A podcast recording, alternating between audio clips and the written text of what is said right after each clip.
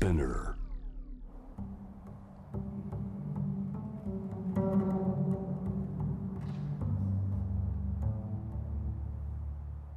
藤原信也新東京漂流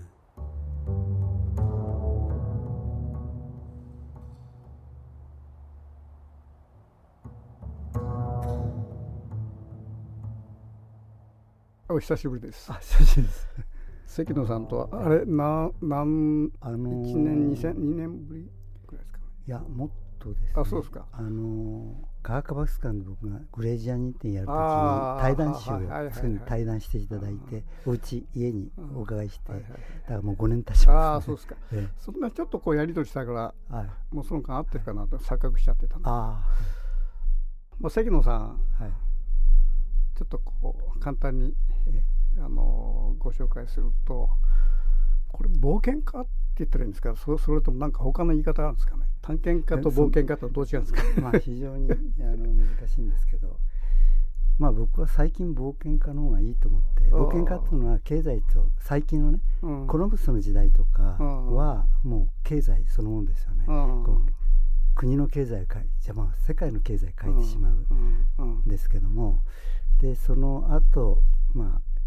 局地があったわけですよね、うん。それも国を背負ってるわけです、まあ。でエベレストも国を背負って、うん。エベレスト登った後はもう個人のっていうふうになっていて、うん。だから今はもう好きだからやる、うん。冒険っていうと勝手に自分で好まあそうなんですね。きなとこ行ってるみたいなことですよね、え最初のその冒険最初の冒険っていうのはどういうあれですか、えあやっぱり未知っていうのが僕にとっては、うんだから、えーまあ、最初に言ったのはアマゾンなんですけども、はい。はいただその場合僕の場合どこでもよくって、うん。あのやっぱり自分自身の問題なんですね、はいはいはいだから、えーその、えー高校大学入るまで僕は生涯にわたってこういうことやりたいっていうのがなかったから,、うん。だどっか自分の文化とうん。か、あの自然とか全く違うところに自分を放り込んだら、うん。あまたまた自分違う自分が見えるだろうし、いろんなことをやっていくうちにそういうものにぶつかるかもしれない。で高校時代なんかやっぱりこの本を読んだからとか、うんこの人に出会ったからって将来決めてしまう人もいるんですけど、それがそういうの羨ましかったんですけど、うん僕はそれがなかったんで、うんうんうん。あのーあれですよね。医師免許持たれてるんですよね。えもともと医師をしあじゃなくて、えー僕は文化系の大学最初入ったので、それでそれであのアマゾンに、うん。あの最初1年行って、はいはい。その後7ヶ月行って、それで、えー将来、えー何やろうかって迷った時にやっぱりいやその体験探検家、うん。探検家になりたいと思ったんですね。で探検家って職業がないわけで今、はいはい。現代では昔と違って、だから何かやんなきゃいけないってなると、えーいろんな選択肢はあるんですね、写真家になるジャーナリストになる、うん。研究者になる、でもなんとなくその時のイメージで調査とか、えー取材とかじゃなくて、まあアマゾンで知り合った人々、もう家族付き合いを始めてたので、あのなんか友達でいたいというなんか気分的なもんですけどね、それがあってで彼らのとこ入る時に必ず止めてくださいってずうずしいこと言うんで、さらに食料は持っていくんですけども、まあ彼らもそんなにあるわけじゃないんで、ただやっぱ同じもの食べたいんで、ずうずうしくも食べさせてくださいっていうわけです、その代わり何でもしますから、でもまあほとんど足手まといなわけです。よ、でその時にまあ考えたのはあの医者になれば少しは役に立つかもしれない。まあ、なったらなったらいろいろ問題あって、うんいろんな文化をこ壊す恐れがあるんですね。だからそういう、まあ、いろんな問題も出てくるんですけども、まあ、現地での疾病えー向かい合ってちょっとそうですね伝統医療とかシャーマンの人たちがいるわけですよね。で私の方が効き目があった場合に、うんシャーマンとか伝統医の権威を失墜しちゃうとかああ、はいはいいう恐れもあるし、そういうその現代の医療をこう、ええ。そういうアマゾンに持ち込んで、はい。まあシャーマン的なおまじないとね、ええ。のまあ医療ですよね、あれも一つの、ええ。そういうものとぶつかってどうですかこのやっぱりあのシャーマン的な医療っていうのはある種のプラセボ効果みたいなこうなんていうか結構あそれが強いですね。ですよね。えー、だから特にアマゾンの場合マラリアが、うん、あの流行しているので、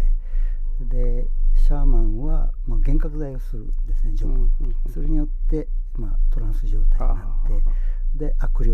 精霊が見えるわけですよ、で病気の原因は悪霊が取り付いたということになっているのでそれで、まあ、シャーマンがこう悪霊が見えるわけです、それを取ってから地下の世界っていうのが、まあ、悪霊が住むところなんですそこに返す。ああ地下ですか、ええ、でであだそう、うん、死んであの仮装すると天に昇っていくんでやっぱり上がいい世界なんですね。地下が悪い世界。彼ら死んだ場合に、ええ、あのやっぱどそうですか？埋葬ですか？それともえっと、ほとんどの、えー、アマゾンでは水槽か塗装なんです、川に流せば、ほとんどアマゾンは肉食獣、肉食業なんで食べてくれるわけですね、で自然に帰るんですけど、矢野まみっていう人だけだけ仮装なんですよ、で仮装も仮装しないと、まあ、あのちゃんとした上の世界に行けないってなっていてで仮装しただけじゃダメなんですよ、法事があるんですよ彼らの仏教用語で言うと法事ってがあってあの焼いた後骨だけ取っとくんですね。それである1年あの経ったらそれを、まあ、近隣から、あの客も呼んで、あの礼拝って大宴会やるんですけどその最後にカゴに入れてあの置いといたやつを取り出して厳重に包装してるんですけど、ね、それを取り出してそれを粉にしてあるんですねそれをバナナガヤに入れて肉親があの回しの上に飲み干す。それによって初めてこう行くべきところに行くっていう。う一つの文化ですよね、まあ、そうですね。でそれが実は20年ぐらい前に、そのヤノマミっていうベネズエラとブラジルの教会にいる人たちに、どんどんあのガリンペーロって金掘りたちがどんどん入り込んできてそれで彼非常にこう人懐っこいんで、うん、でガリンペーロも、まあ、昔のイギリス人フランス人とアメリカインディアンと似たような関係で、うん、やっぱり何も知らないわけでガリンペーロたちも。でいろんな家の例えばどういうフルーツが食べられるとか、キノコとか食べられる食べる教えてあげて、生活の仕方も教えてあげるんですけども、だんだん慣れてくると邪魔になってくるわけですね。あのでまあアメリカインディアンの場合も、まあ、行く手をあの、拒んだり、あのまあ、狩猟民だったら柵を壊しちゃったり、でそれでトラブルがあった時にあの喧嘩になったんですね、うん、こっちは弓矢でこっちは銃なんで、やっぱり銃のが強いので、で一人殺され倒れた時にこうやっぱり彼ら逃げたんですけどもやっぱりダメな逃げられないんですね、あの焼かなきゃいけないだからまた戻ってきてまた撃たれる。結局16人やられてしまう。そういうことが起こる、うん。まあ、そういう最初にそういうアマゾンに行かれてその体験されて、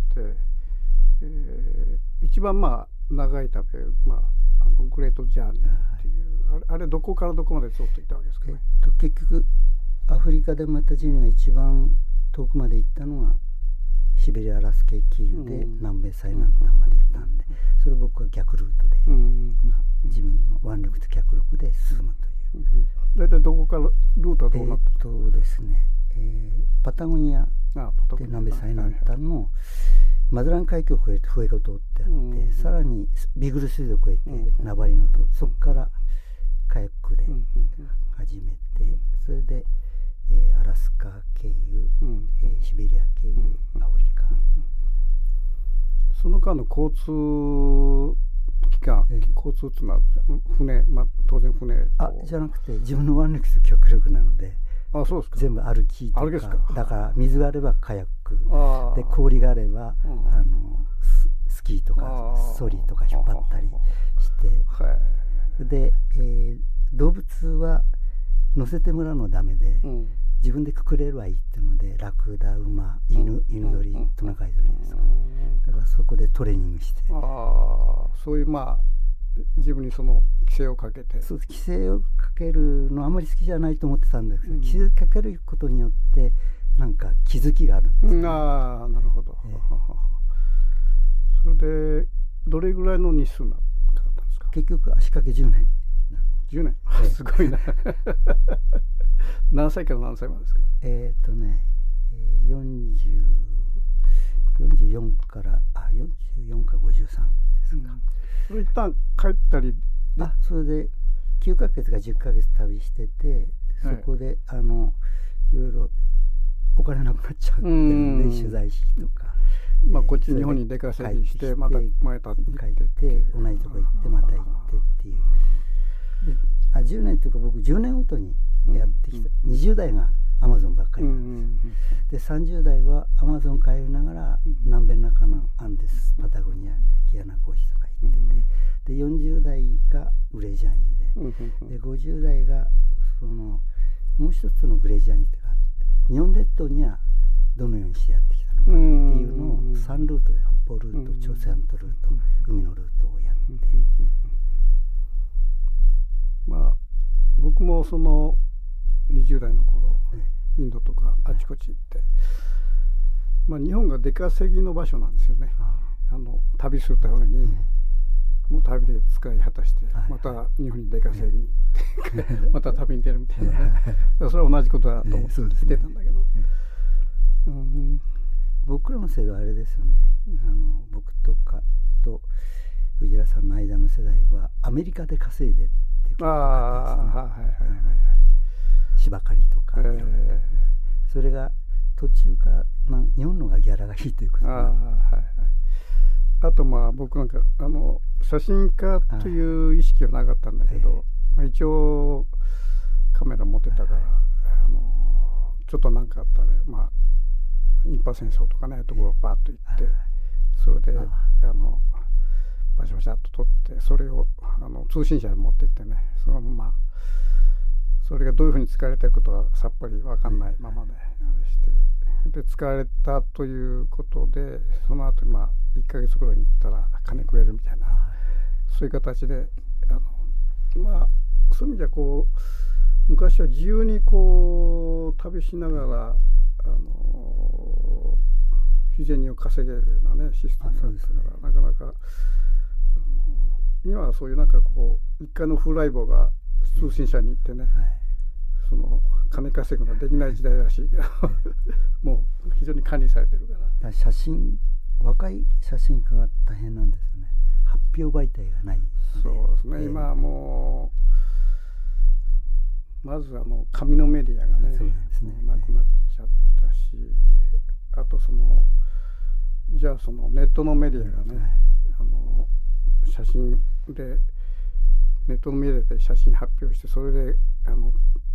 換金できるかとできないようなねもうある種ネットっていうのはまあただが一つのなんか売りになってるから、まあそういう意味で言えば今の若い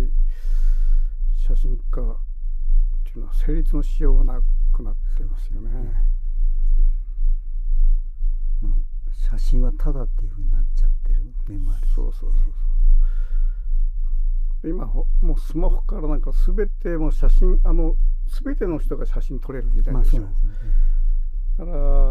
ちょっとしたインタビューなんかでも記者が来て自分でなんかああちょこちょこっと撮っていくみたいな。でそれ自分でも撮れるっていうにまあ確かにこれデジタルでこう見たら映ってるからね。あの撮れるって錯覚しちゃってるんですね。ただあの僕らなんか、まあ、写真家だからあのそういう人が撮った写真と、もうちゃんとしたカメラマンが来て撮った写真はね明らかに力が違うんですよね。はい。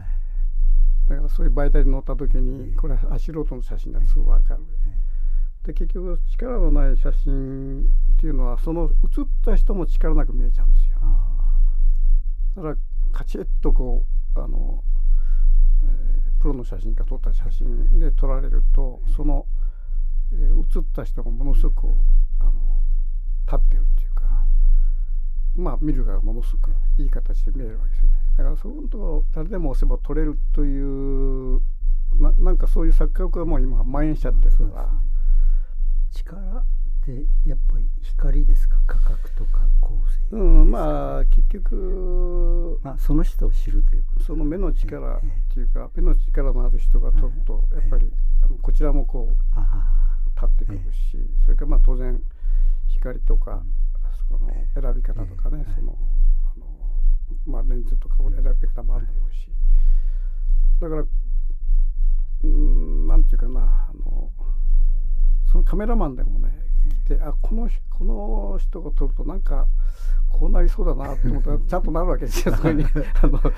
ょっとこれあんまり良さそうじゃないなと案の定みたいなねこの顔見たらも分かるみたいなとか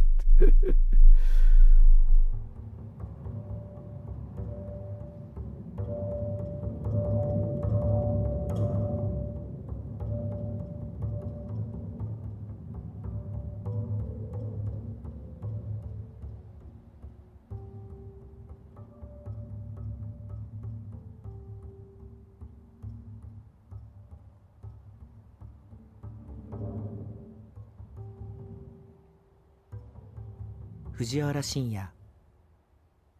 新東京漂流。